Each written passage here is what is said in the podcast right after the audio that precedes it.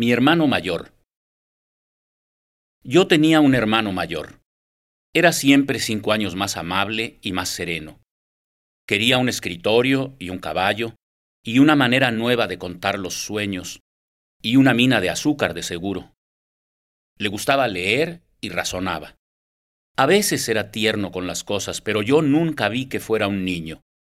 Era un hermano mayor con todo su traje azul marino, con toda su camisa blanca blanca, con toda su corbata guinda oscura muy de gala. Yo tenía un hermano mayor de pie sobre la luz. Me daban miedo las calles en la noche y el corredor oscuro de la casa. Me daba miedo estar a solas con mi abuela, pero tenía un hermano mayor sobre la luz cantando. Mi hermano mayor también era un fantasma, una calavera dientona una carcajada de monje a medianoche. Mi hermano era un muchacho blanco y sin anginas. Por eso nunca nos comimos juntos ninguna jícama del camino, ni rompimos de guasa los vidrios de las ventanas, ni nada que yo recuerde hicimos juntos. Ni jugamos, ni fuimos enemigos. Éramos buenos hermanos, como dicen.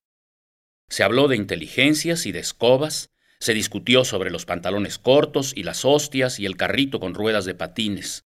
Se supo y se dijo que mi modo era grosero y mi cabello oscuro. Él era siempre mejor que yo, cinco años. Hace cinco años se casó mi hermano. El que se casa pobre tiene que andar cuidando su manera de contar estrellas. Tiene que andar despierto y trabajando, qué remedio. Se tiene que acabar de cuajo con los sueños, dicen, porque vienen los hijos, la suegra, los cuñados, y lo dicen, aquello de los sueños, sin decoro, sin tocarse la vena, sin énfasis ni estilo, como el que dice que no sabe de dónde viene el hombre. Hace cinco años que no crece ya mi hermano. Mi hermano. Mi hermanito menor. Mi consentido.